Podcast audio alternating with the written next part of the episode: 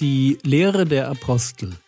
Der zweite Korintherbrief, Vers für Vers.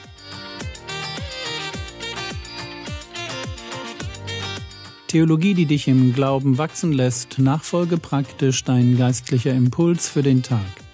Mein Name ist Jürgen Fischer und heute geht es um 2. Korinther Kapitel 11, Vers 22 bis Kapitel 12, Vers 2 weil die Korinther auf die Angeberei der falschen Apostel reingefallen sind, spielt Paulus dieses Spiel der Angeberei für eine Weile einfach mal mit.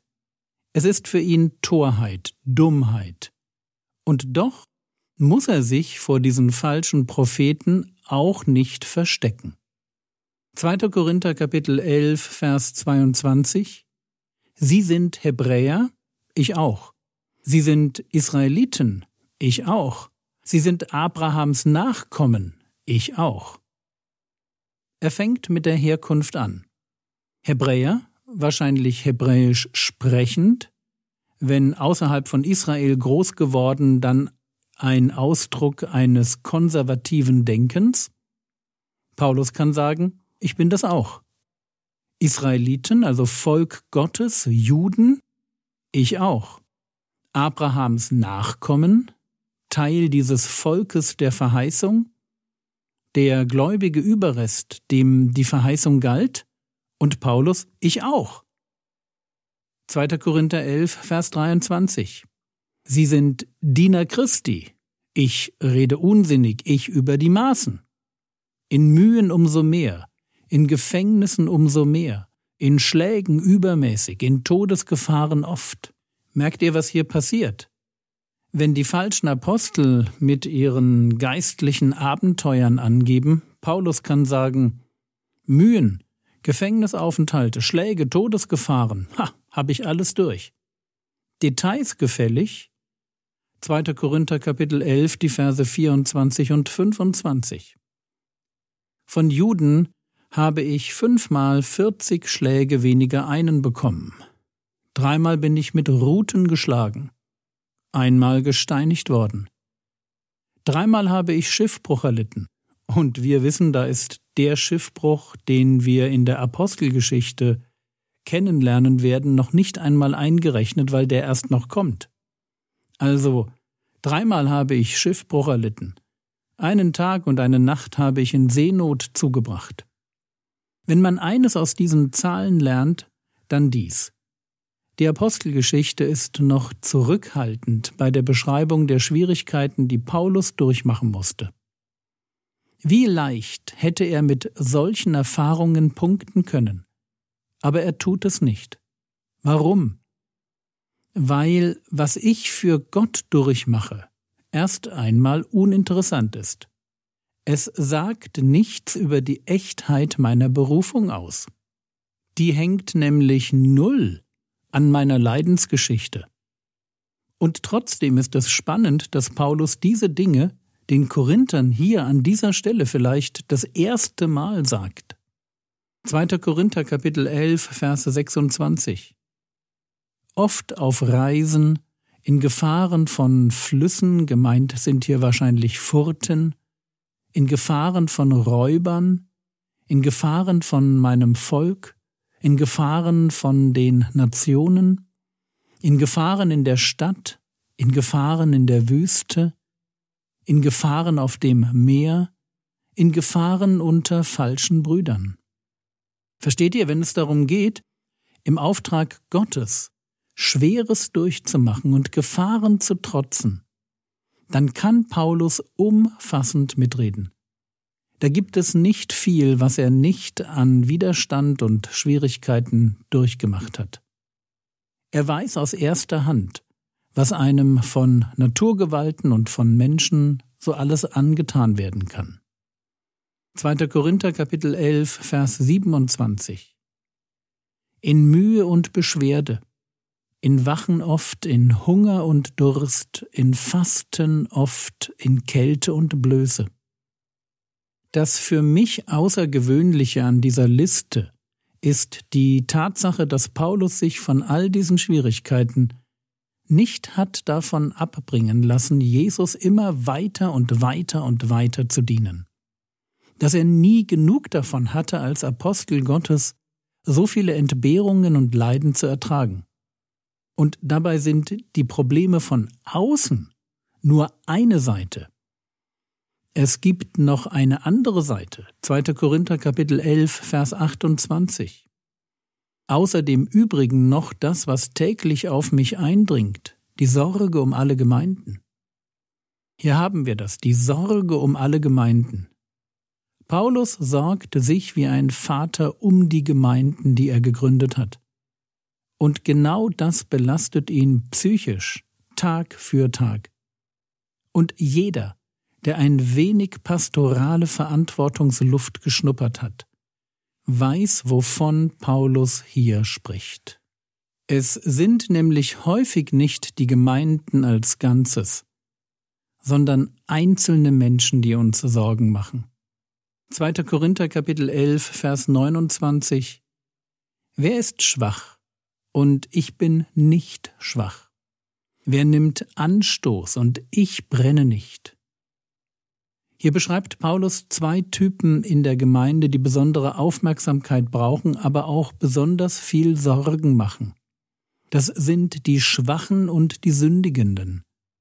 Die Schwachen, das sind die noch Unreifen, denen es noch an Wissen fehlt, die leicht manipulierbar, leicht verführbar sind, die im geistlichen Leben Unterstützung brauchen. Und Paulus sorgt sich um sie, nimmt ihre Schwäche wahr und fühlt mit. Und dann gibt es da die Sündigenden. Wer nimmt Anstoß? Anstoß gemeint ist Anstoß zur Sünde. Und dort, wo Christen mit Sünde kämpfen, da nimmt Paulus teil an ihrer Reue, an ihren Gewissensbissen, an ihrer Frustration. Da wünscht er sich für sie Durchbruch, Selbstbeherrschung, Ausharren, einfach ein Überwinderleben. Und genau das, die Schwachen und die Sündigenden im Blick zu behalten, das ist Hirtendienst. Und jetzt merken wir vielleicht auch ganz deutlich, warum Paulus die Angeberei der falschen Apostel so verwerflich findet. Sie spiegelt nämlich nicht das Vaterherz eines guten Gemeindegründers wider. Und Paulus geht argumentativ jetzt noch einen Schritt weiter. Gottes Kraft offenbart sich in dieser Welt durch Schwäche, nicht nur durch Stärke, aber wenn das stimmt, dann müsste man sich ja eher der eigenen Schwäche rühmen. Genau. 2. Korinther Kapitel 11, Vers 30 Wenn gerühmt werden muss, so will ich mich der Zeichen meiner Schwachheit rühmen. Das ist ein ganz starker Vers. Als Menschen suchen wir den starken Auftritt, den Moment, der uns in den Mittelpunkt stellt. Und wir denken, dass es solche Momente sind, die Gott braucht, um durch uns hindurch die Welt mit dem Evangelium zu erreichen. Aber falsch. Gott hat ein Kreuz gewählt, um Leben und Unvergänglichkeit ans Licht zu bringen. Und wir werden das noch lernen. Gottes Kraft kommt in Schwachheit zur Vollendung, nicht in Kraft. Und Paulus erlebt dieses Prinzip von Beginn seines Dienstes an.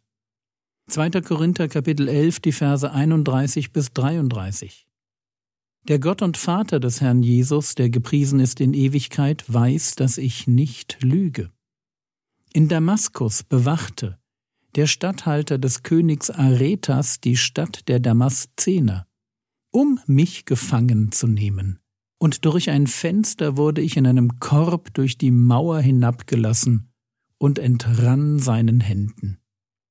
Merkt ihr? Das ist doch keine Geschichte zum Angeben. Aber Genau diese Geschichte von der Flucht aus Damaskus steht symptomatisch für Gottes Wirken. Als Menschen suchen wir das Außergewöhnliche, das Besondere. Und wir erwarten, dass Gottes Missionare von Gott auf außergewöhnliche Weise mit Ausstrahlung und Erfahrungen und großen Momenten gesegnet werden. Falsch.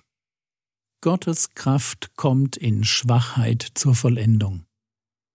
Und Paulus lernt dieses Prinzip schon ganz am Anfang seines Dienstes, in einem Korb sitzend, während er heimlich, nachts aus Damaskus flieht. Lasst uns das nie vergessen. Gott braucht keine Helden. Ich sage das nochmal. Gott braucht keine Helden, weil er selbst der Held seiner Geschichte geworden ist. Und Paulus geht noch einen Schritt weiter. Und er tut das, weil sich seine Gegner vermutlich mit ihren übernatürlichen Gotteserfahrungen und Offenbarungen gebrüstet haben. Er spricht über eigene Erfahrungen. 2. Korinther Kapitel 12 Vers 1 Gerühmt muss werden. Zwar nützt es nichts, aber ich will auf Erscheinungen und Offenbarungen des Herrn kommen. Wenn Paulus über mystische Erfahrungen redet, dann nicht ohne vorher darauf hinzuweisen, dass so etwas nicht nützlich ist. Berichte von himmlischen Erlebnissen fördern nicht das Reich Gottes. Sie sind gefährlich, weil sie den Blick von Gott weg auf den lenken, der diese Erfahrungen gemacht hat. Und weil solche Erfahrungen mal vorausgesetzt, dass sie echt sind und nicht einfach nur Scharlatanerie oder Einbildung. Weil solche Erfahrungen eine christliche Zweiklassengesellschaft fördern. Und die Idee, dass es die da oben gibt, mit dem besonderen Draht zu Gott und uns hier unten, wo diese Idee aufkommt und gelebt wird, mein Tipp, schnell weg ganz schnell weg. Da ist nicht Gottes Geist am Werk. Einen echten Apostel erkennt man nicht an der Menge seiner mystisch-ekstatischen Erlebnisse, sondern daran, wie er um die Seelen von einzelnen Menschen ringt, wie er in der Schwäche Gott groß macht und hinter dem Kreuz, das er predigt, verschwindet. 2. Korinther Kapitel 12 Vers 2 Ich weiß von einem Menschen in Christus, dass er vor 14 Jahren, ob im Leib weiß ich nicht, oder außerhalb des Leibes weiß ich nicht, Gott weiß es, dass dieser bis in den dritten Himmel entrückt wurde. Schreibt Paulus über sich. Ja, die Argumentation würde sonst überhaupt keinen Sinn ergeben. Aber warum schreibt er so komisch? In der dritten Person. Ich weiß von einem Menschen. Es gibt dafür verschiedene Erklärungsansätze. Es kann einfach sein, dass er damit die Erfahrung der Vision widerspiegelt. Vielleicht war für ihn das Erleben der Entrückung in den Himmel genau so, als hätte er einem anderen Menschen zugesehen. Es kann aber auch sein, dass er sich sprachlich von dem Erlebten ganz bewusst distanziert. Solche Erlebnisse wie diese Entrückung in den dritten Himmel, die sind absolut privat. Für Außenstehende, die ihn als Apostel kennen, sind diese Erlebnisse eigentlich tabu. Sie gehören, wenn man so will, zu einem anderen Leben. Für sie ist der Entrückte wie ein anderer. Frage, Warum wählt Paulus diese Episode, die 14 Jahre zurückliegt? Antwort Weil sie weit vor der Zeit der Gemeindegründung in Korinth stattfindet. Und das bedeutet wiederum, er war als Gemeindegründer monatelang in Korinth, aber er hat diese Entrückung in den dritten Himmel nie erwähnt. Dasselbe gilt übrigens für das Zungenreden. In 1. Korinther 14 kann Paulus sagen, dass er mehr als alle in Zungen redet. Aber das Thema selber erwähnt er nur, weil es als Streitthema aufkommt. Zurück zu der Entrückung in den Himmel. Paulus war als Gemeindegründer monatelang in Korinth am Arbeiten, aber er hat nicht darüber geredet.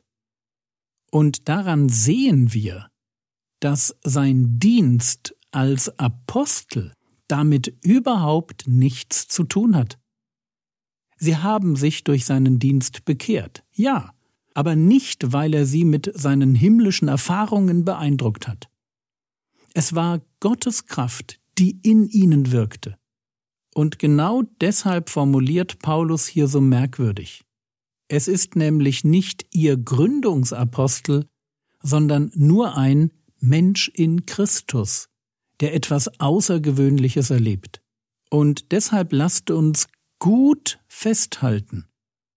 Besondere Erfahrungen machen uns nicht besonders, auch wenn Menschen genau das denken. Das war's für heute. Morgen geht es mit dem zweiten Korintherbrief weiter.